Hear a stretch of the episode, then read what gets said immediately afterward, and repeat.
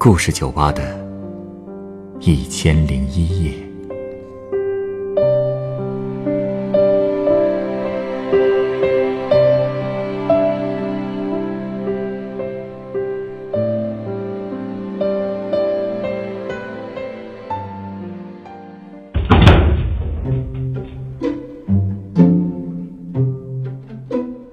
欢迎光临故事酒吧。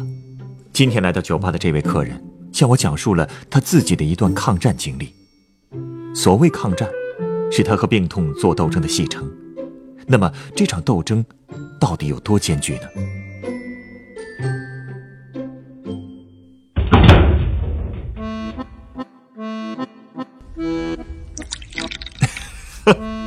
你刚才说什么？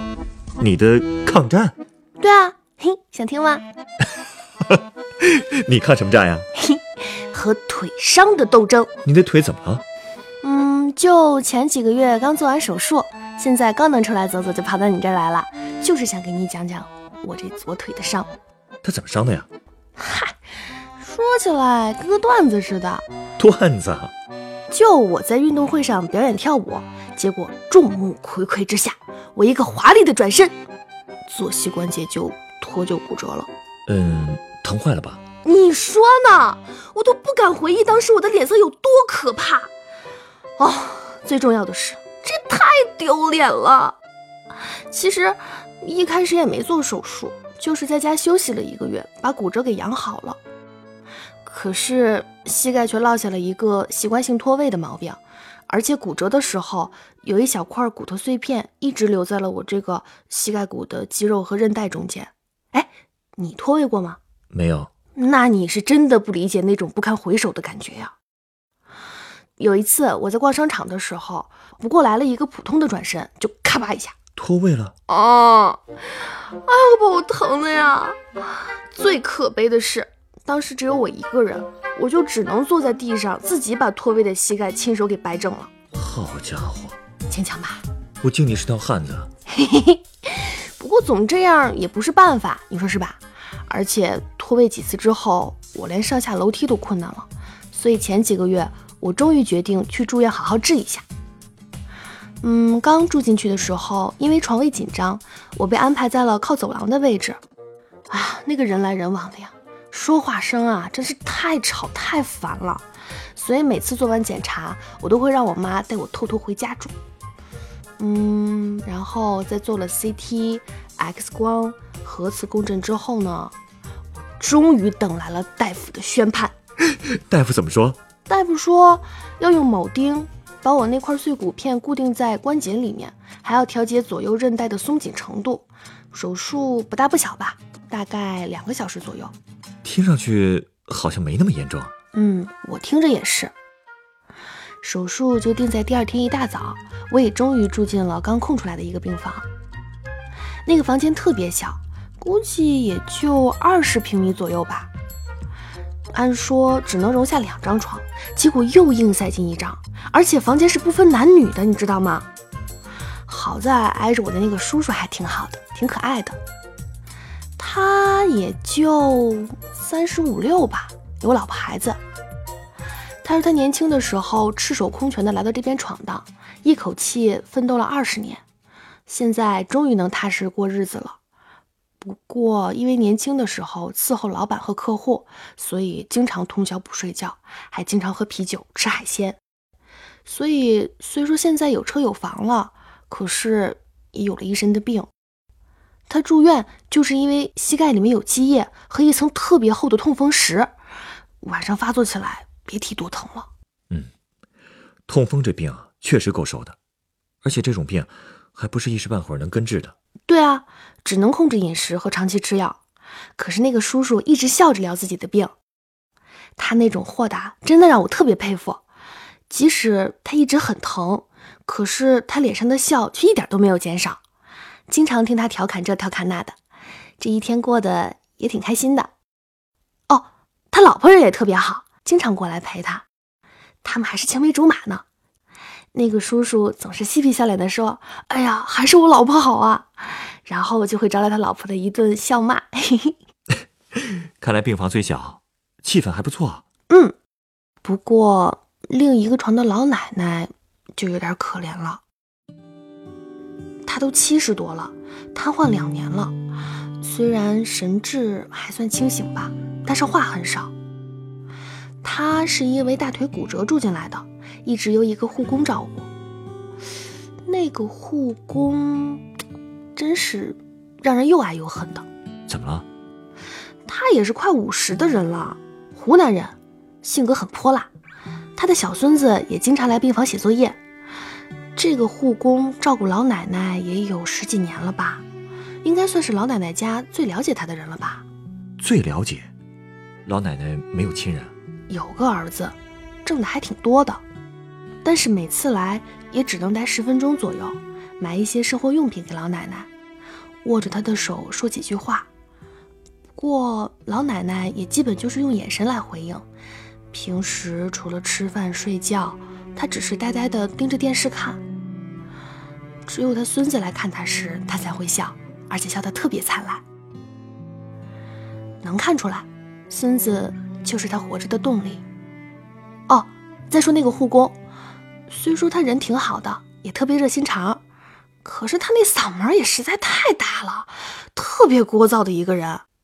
不过辅导他孙子作业倒是也能让我打发打发时间。有时候遇到特别刁钻的题，全病房的人也能跟着一起群策群力的讨论，特有意思。嗯，手术前一天晚上我没法再跑回家了，所以那一晚上我就只能抱着 iPad 看综艺，看了好多集才慢慢的发困。中间那个护工一直在和孙子打电话，挺闹的。不过也让我觉得有一种莫名的那种，嗯，亲切感吧，让人挺安心的。哦，负责我的那个护士也是让人很安心的人，她大概三十岁左右吧，长得很甜，而且特别温柔。打针的时候会问我疼不疼啊，还会督促我在床上练小腿肌肉，还会帮奶奶把靠枕摆好，提醒护工给她喂药。手术前，我还特地的写了一篇日记。我说，无论是叔叔、奶奶还是我，虽然病痛不同，来自不同的地方，但是我们都努力的进行了自己的抗战。每个人都要经历痛苦，不过苦难之后必定是光明的。想的很多嘛，也就是手术前逞英雄罢了。怎么了？手术后就怂了？唉，一言难尽呐。其实手术的时候还行，早上接到通知后，爸妈就陪着我去手术的那层楼。楼道特别安静，一安静吧，就特容易让人紧张。好在等手术的还有一个老爷爷和一个叔叔，那个爷爷很淡定，还笑着跟我说：“哎，千万别紧张啊！如果太紧张，血压就得升高，就做不了手术了，还得二进宫，多难受，是吧？”那个叔叔也劝我放松，他俩这么一安慰，嗯，我也放松了不少。后来我进了手术室，那个地方也没我想的那么阴森吧，大概有十平米。嗯，手术台在正中央，护士让我躺下来之后就去其他地方忙了。我一个人大概等了二十多分钟，麻醉师就过来给我打麻醉了。好家伙！麻醉的那个针头可真是粗啊，而且直接往腰上扎，扎进去的时候就感觉跟过电流似的，我就觉得那种麻痹的感觉很快就从腰蔓延到脚跟了。可是扎针的地方还挺疼的。打完麻药之后，我就使劲掐了掐我的大腿，真的一点知觉都没有了，就好像我这两条腿根本就不是我的了，就。就跟我腰上挂的一个物件似的，这个比方打的，哎，手术还算顺利吧？嗯，还行。我本来以为我会直面淋漓的鲜血呢，没想到开始手术以后，我的视线就被隔离给挡住了。那是肯定的呀，怎么可能让你亲眼看呀？也是，看到了可能会被吓死吧。嗯，麻醉师还给我戴上了氧气罩。可是我才戴了一会儿，就偷偷的把它给摘了，因为我总觉得吧，戴着反而呼吸不畅，而且会更紧张。那个手术大概进行了三个多小时，一上午就这么过去了。出手术室的时候，我还挺兴奋，还笑着安慰我爸妈呢。不过很快我就笑不出来了。麻药劲过了以后，够受的吧？你也体验过？以前啊，做过小手术，有过体验。不过没你腿那么严重，但也疼得够呛。所以我猜，你肯定也不好受吧？何止不好受啊，这是生不如死啊！当时大夫要求我手术后六小时不能进食喝水，我本来就已经口干舌燥的了，加上麻药劲儿再一点点过去，我这才知道抗战真的没那么简单啊！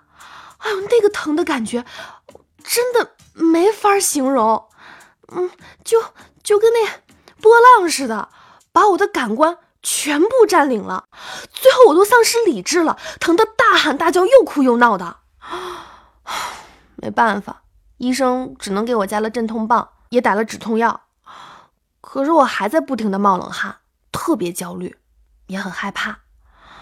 那六个小时啊，你都没法想，我恨不得自己能晕过去六小时。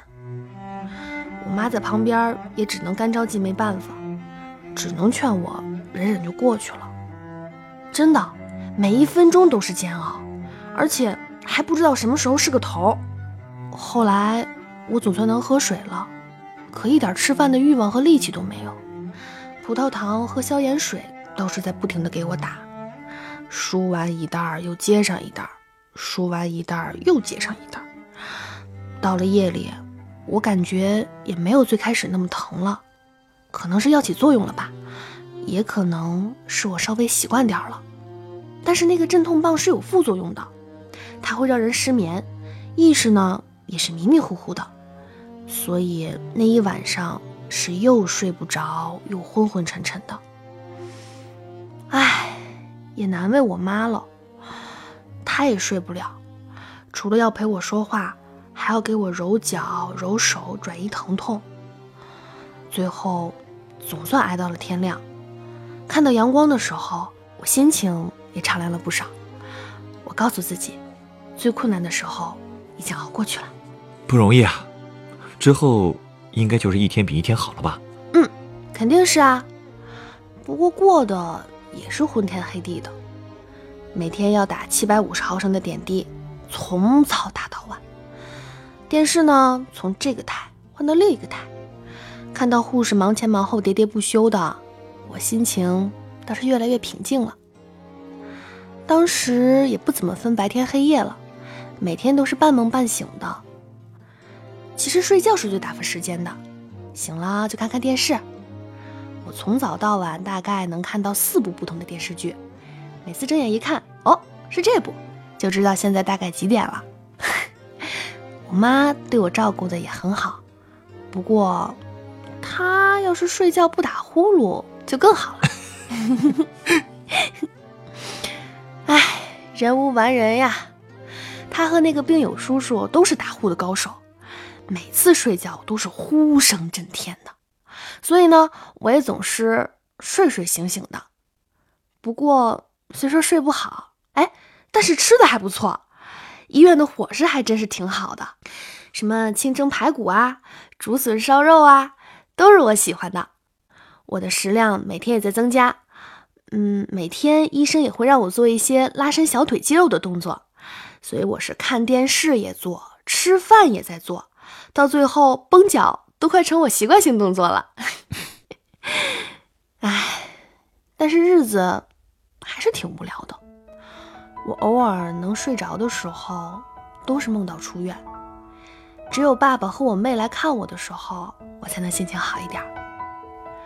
看我总是因为腿疼发小脾气，病友叔叔有事没事儿都会过来和我聊一会儿。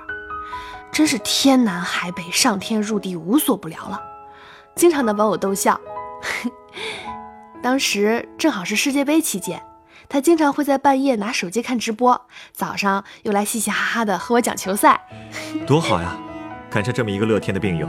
是啊，其实那个护工也挺好的，他经常会带来各种各样的水果，因为我辅导过他孙子呀，所以也经常会给我带一些。就这样，我也慢慢习惯住院的日子了。一天之中，我最喜欢的就是清晨，因为医生会挨个查看病人的情况，然后决定病人是否能够出院，所以每个清晨对我来说都有出院的希望。但是也经常失望就是了。有一次，我实在是急了，就跟主治医生置气，我不理他。现在想想，可真幼稚。不让你出院，还不是为了防止你二进宫？当时你可想不了那么远，我真的是受够了天天输液还要控制饮食的日子了。我跟你说，我当时的左右手就全都是针孔。过去我觉得输液的那个针扎进去已经够疼了，但是现在我懂了，真的没有什么比做手术划开你的皮肉更疼的事儿了。医生还说呢，我那个伤口的疼痛一点不比妈妈生孩子时候的疼痛感轻。听完我还挺感慨的。哎呀，我的经历还真是比同龄人丰富了不少呢。是啊，这么疼的感觉都体验过了，只要熬过这场战斗。以后还怕什么呀？哎，我也是这么鼓励我自己的。嘿，那你最后在医院住了多久啊？嗯，大概住了小半个月吧。告诉我可以出院的那天，你都不知道我有多开心。可收拾完东西之后，我又遇到了一个大难题。怎么了？我不知道该怎么坐上车呀。你还是没法自己走？我腿都沾不着地儿，哪怕两条腿垂直向下，伤口一扯。就疼得要命，最后我爸借来了一个轮椅，可是又不知道怎么帮我搬上去，最后还是那个护工看不下去了，干脆利落的把我抱起来，稳稳的就放在了车上，还特别熟练的指挥我爸妈拿来小椅子和枕头，把我的左腿放平。专业的果然就是不一样。对啊，回家的一路上，我也因为腿疼连哭带喊的。到了车库，我爸妈又喊来了姥姥。外加半路上热心帮忙的邻居和清洁工，终于把我给弄回家了。不过，路上腿还在反复的拉扯，所以那天晚上我又疼得失眠了。但因为怕副作用，所以我忍住没吃止疼药，把那晚上生生给熬过去了。之后的日子嘛，就一天比一天好啦。正好赶上我们那边开展了一个家庭病床项目。换药、拆线都是医院指定派护士来家里操作，所以不用折腾去医院了。哟，服务不错嘛。对啊，第一次换药的时候，我偷看了一下伤口，咦，吓死个人了，就跟三条大蜈蚣似的。疼不疼？嗨，大风大浪都经历过了，这点事还怕什么呀？说得好。后来康复的过程也挺漫长的，但是还是很愉快的。刚拄拐下地那会儿，我妹就成了我的守护者。她比我小十岁，可是还跟个小大人似的，嘱咐这嘱咐那的。后来终于能扔掉拐了。你不知道，对于一个多月没有独立行走过的人来说，这是件多么高兴的事儿。到楼下花园散步时，看到阳光，看到小狗跑过花丛，我都觉得特别感动，差点就哭出来了。算是彻底明白，健健康康的活着是件多么美好的事儿了，真的要好好珍惜啊！看来这苦啊没白受，懂了很多道理嘛。哎，稍等啊，我想送你杯鸡尾酒。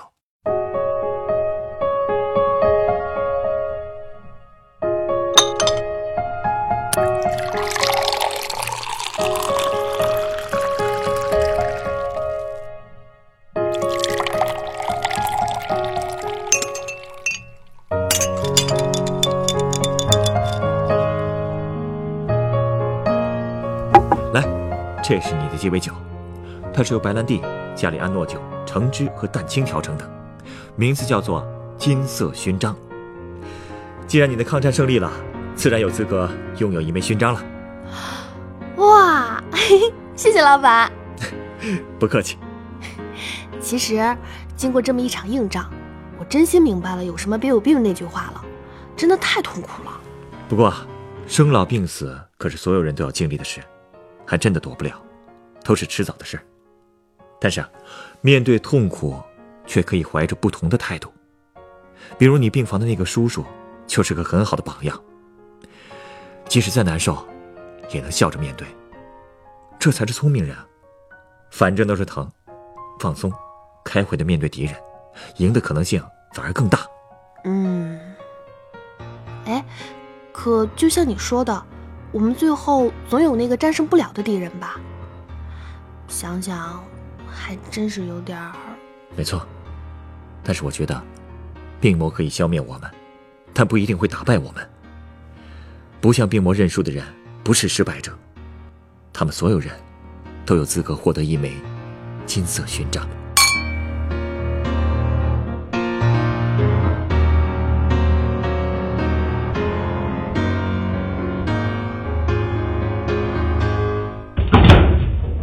本故事原作《楚玉》，改编制作陈寒，演播赵一彤、陈光，录音严乔峰。下一个夜晚，欢迎继续来到故事酒吧，倾听人生故事。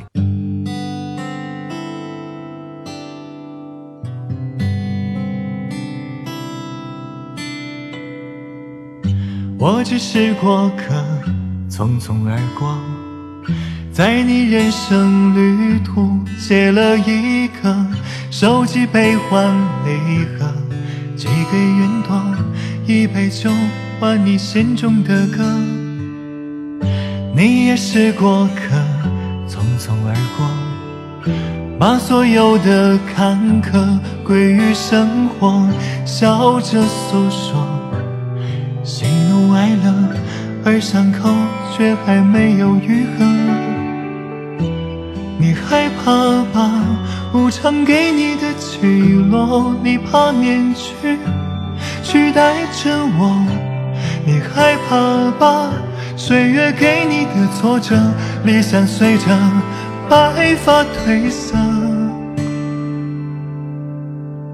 我们都是过客。在人间留一抹烟火，都有璀璨一刻在被长夜吞没。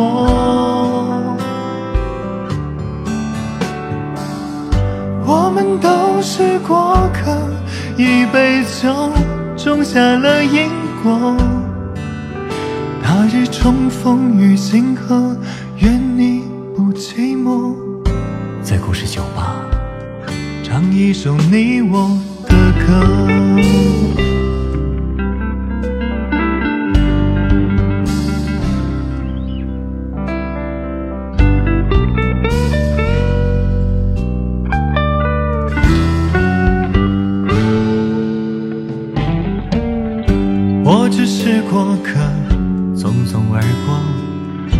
穿过茫茫人海，广厦阡陌。你的悲欢离合，浮于云朵，一场雨换你的泪一颗。你也是过客，匆匆而过，把所有的苦难、爱与执着皮囊一过，笑着诉说，而伤疤却注满了洒脱。怕了，无常赋予。你鲜活所有面容都是真我，别害怕了，岁月似水如清波，几曲铅华，看日升月落。我们都是过客，在人间留一抹烟火，都有璀璨一刻，在被长夜吞没。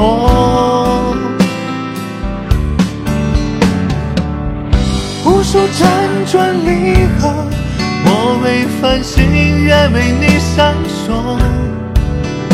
你的长夜有万家灯火，别害怕了，你是